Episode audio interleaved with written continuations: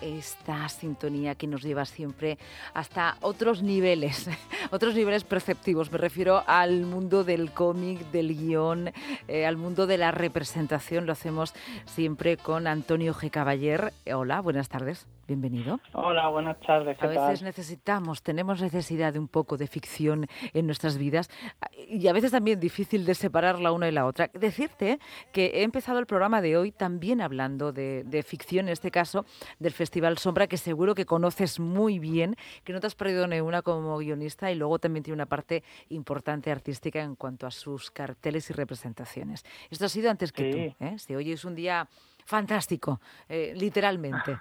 Y contigo quería hablar, además de una cita, una cita importante en 2024, el festival, a ver si lo digo bien, Angulem.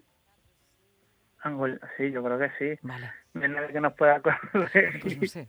Ah, ah, yo... creo que lo has dicho perfecto. Gracias. Cuéntanos esa cita. Pues es un festival que se lleva haciendo desde hace, desde, creo que ha cumplido 50 años lleva desde 1974. Es un festival de cómics que empezó en un hotel, eh, que se hizo por una asociación de, amigos y, que eran amantes del cómic que, y que tuvo tanto éxito que, años después ya se, hizo una pequeña feria y en el 74 se hizo lo que fue el Salón Internacional.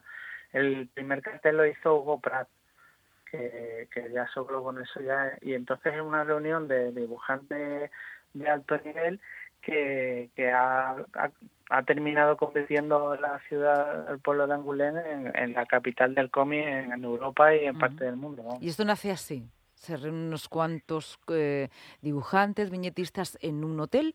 Ah, y, Primero amigos amigos del cómic hicieron una, una especie de, asociación de amigos del cómic, eh, eh, artistas, algunos que tendrían amigos de artistas, y dijeron, oye, esto ha sido un éxito, pero ¿por qué no hacemos una, como lo como una, todos los años, invitamos a, autores de prestigio y, y hacemos un, como una expo? Lo más parecido a un salón internacional, lo que ahora son los salones manga que, están ya tan extendidos. Pero claro, solo, solo le del, del cómic, ahora sí que meten todo tipo de, o sea, de, solo metieron autores franceses o italianos o franco-belga, pero ahora sí que meten a, a un montón de, de japoneses, por ejemplo, o de, de también meten eh, secciones eh, no solo del cómic, sino también del estudio del cómic, o sea que no solo premian a los a los que hacen cómics, sino también a los que los estudian. Y ah, después hacen su, su, su, sus premios honoríficos también, que este año se le ha llevado eh, la, la, artista Moto Haigo, que viene de Japón, que hizo un, un manga en, los años 70 muy vanguardista. O sea, increíble. Bueno, hay una presencia femenina importante también. Esto ya sabes tú que yo siempre pregunto por la igualdad y las brechas, ¿no? Y en este sentido, eh, importante también el recorrido que están haciendo las mujeres.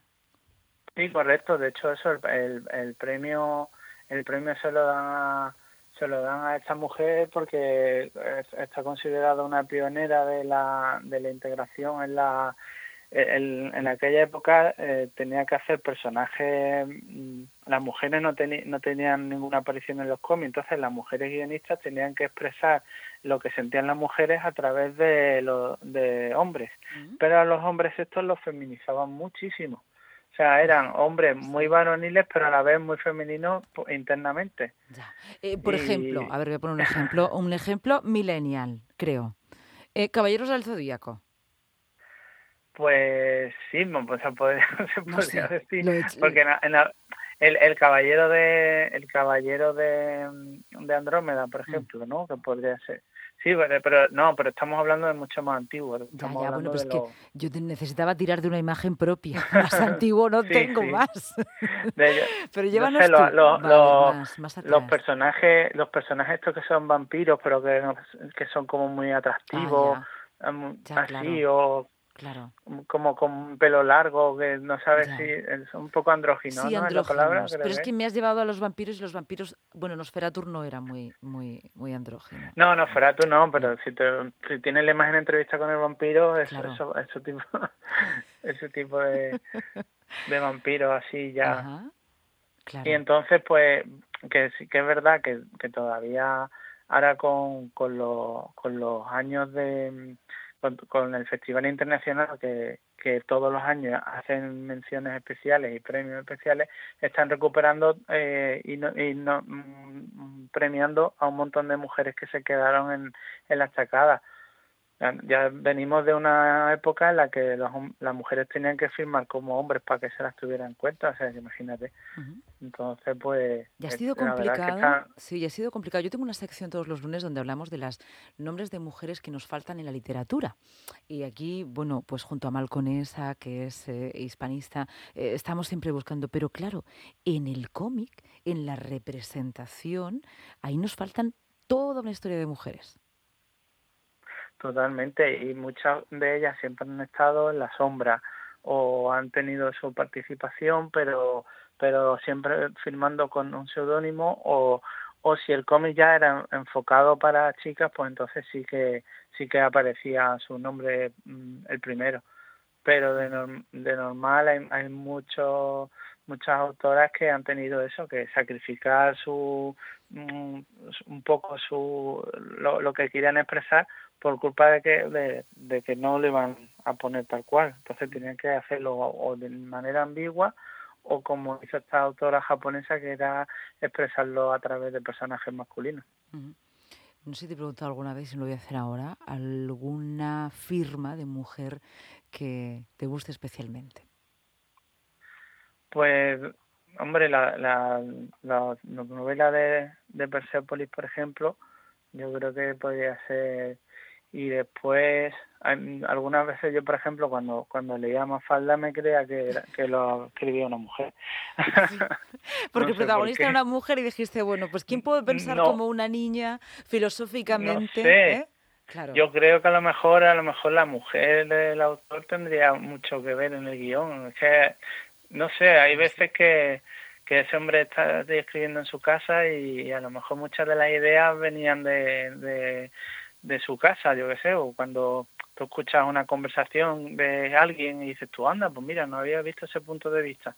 O sea, esa, esa, esa mafalda a mí me, me suena a eso. No sé, que no le quiero quitar ningún mérito. No, no, le quitamos, pero, Es, una, es una teoría ¿eh? a barajar, ¿no? Que hubiera cierta, cierta inducción también, por otro lado, ¿no? En el pensamiento para llevar esos, esas reflexiones de Mafalda. Bueno, hemos pasado del Festival de Angulem a, a Mafalda.